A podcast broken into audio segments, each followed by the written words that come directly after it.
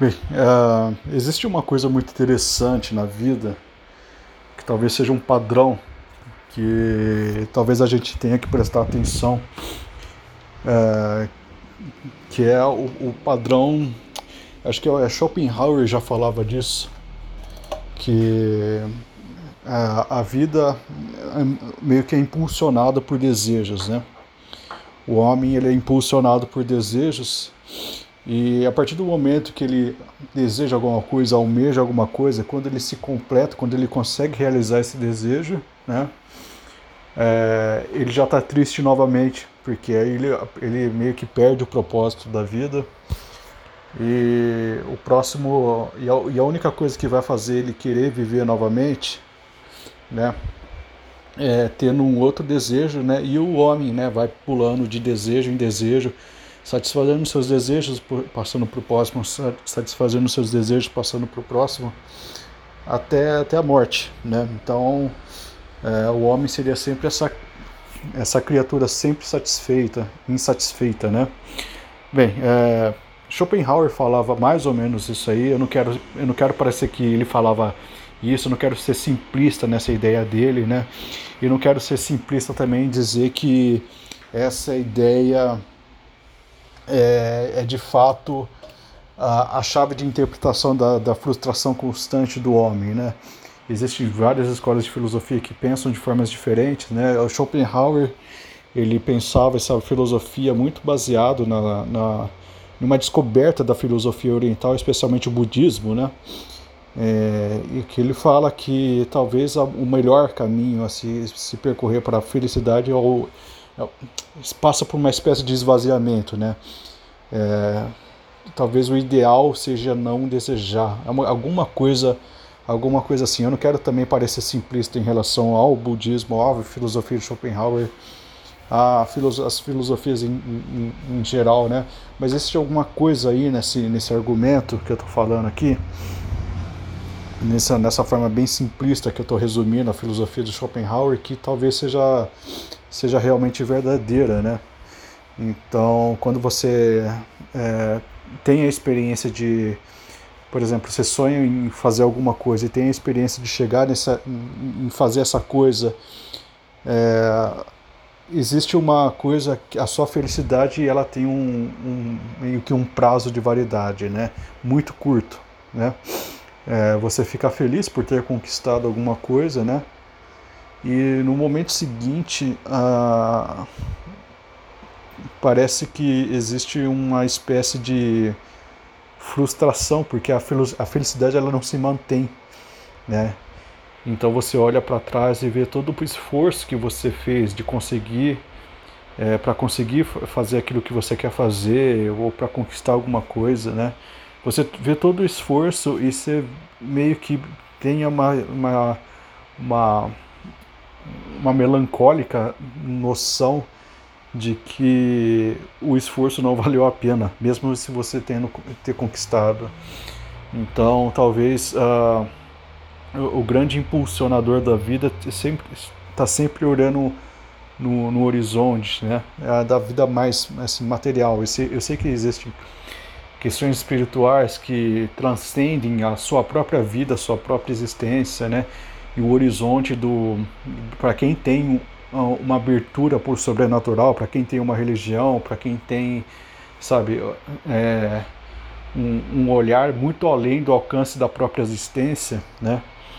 É, talvez o critério mude, né? Mas para quem é mais materialista ou tem uma tendência mais materialista como eu, por exemplo, apesar de ter uma religião, tem uma tendência muito forte para o materialismo.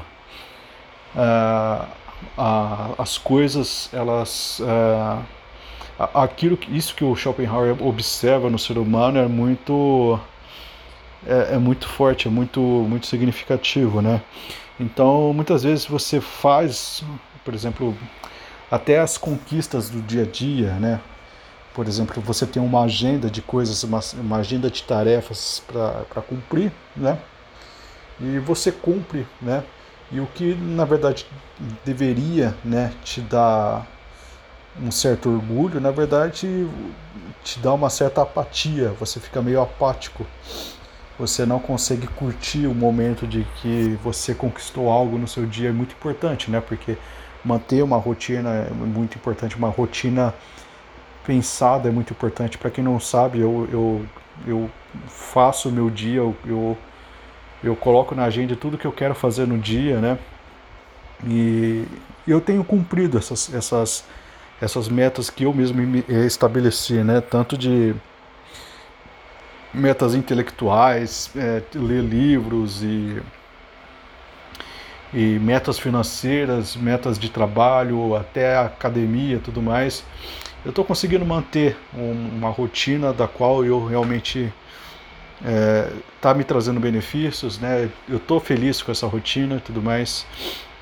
É, no começo dava um, um, certo uma certa sensação de conquista que era muito agradável, né? Mas essa, essa, sensação de conquista, ela já começou a ficar, já com o tempo ela vai se esvaziando, né? Então, a conquista que eu tive de, por exemplo, de, ah, eu consegui ser uma pessoa disciplinada, eu estou caminhando para um, para alguma coisa que vai me fazer bem no futuro, eu tenho certeza disso. Mas uh, é, é interessante, é importante durante esse processo entender também o processo de que é, a sua rotina, mesmo você fazendo o que você quer da vida, mesmo você conquistando as suas coisas, né? mesmo você fazendo, cumprindo a sua, a sua, a sua rotina que você determinou, que é uma conquista também, né? seria interessante colocar na sua mente que a, a sensação boa que você está tendo no começo, ela tem um prazo de validade e ela vai se esmaecendo ao longo do, do, né, do, do, dos dias e tudo mais. Né? Ela vai ficando cada vez mais. É, você não consegue mais sentir prazer em, em conquistar as coisas. Né? Então. É, é uma coisa comum, né? O Schopenhauer ele, ele observou isso, uma tendência humana, não é nada, não é nenhuma sinalização de depressão nem, nem nada disso aí é uma condição humana, né, uma, é uma curiosidade da condição humana, né, que talvez a gente esteja tentando preencher um vazio que a gente não sabe como preencher, né?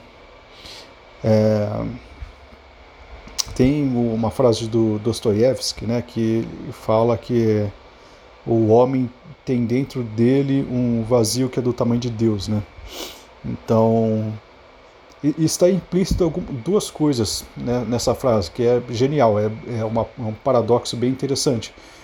O tamanho de Deus é imensurável, né? então tem um, um vazio no ser humano que é infinito, é, é, a gente não consegue uh, pensar, a gente não consegue. É, é, uma coisa tão grande que é do tamanho de Deus, né? E Deus é infinito, então é uma coisa que nunca vai ser saciada.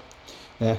Existe uma, é, é uma interpretação um pouco nihilista e existencialista da, do pensamento de Dostoiévski, que é verdadeira, né?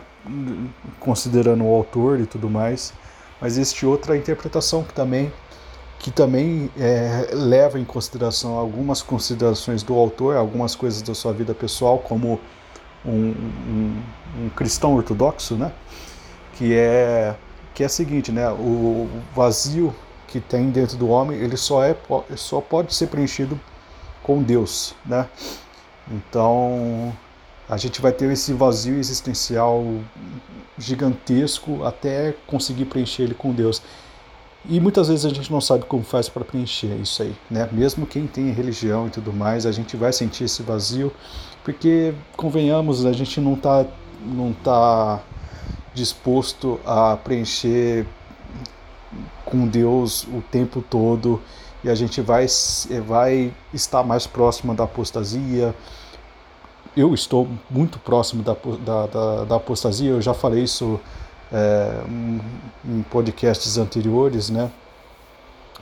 Ah, mas eu, eu consigo ter um, um, uma fé meio teimosa né? a, respeito, a respeito disso, mesmo não conseguindo sentir nada, mesmo não uh, não, não tendo vontade de, de continuar sendo católico, por exemplo, né? mas essa, essa vontade é indiferente do, daquilo que eu é, daquilo que eu que eu consigo visualizar com é, desconsiderando a, as minhas sensações pessoais, as minhas questões pessoais, né?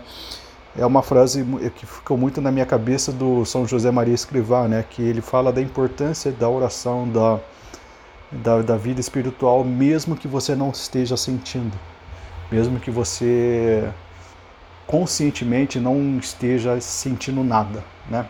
Porque a gente tem muito essa coisa de querer sentir as coisas, né? Querer querer que as coisas é, sejam sentidas, né? Porque a gente é um é, a gente é muito ligado ao nosso corpo, à nossa mente, e tudo mais, né? É, a gente é muito carne, um pouco espírito, né? Muito mais carne do que espírito. A gente está vivendo essa essa essa vida aqui para experimentar exatamente isso aí, né? Então essa, esse negócio de sentir, né? Eu acho que é o que Schopenhauer falava muito, né? A gente felicidade para ele é mais parece que é algo relacionado a um, um sentir, um bem-estar, alguma coisa do tipo, uma, uma, certa plenitude que se, se manifesta e se visualiza na pessoa estar confortável consigo mesma, sabe?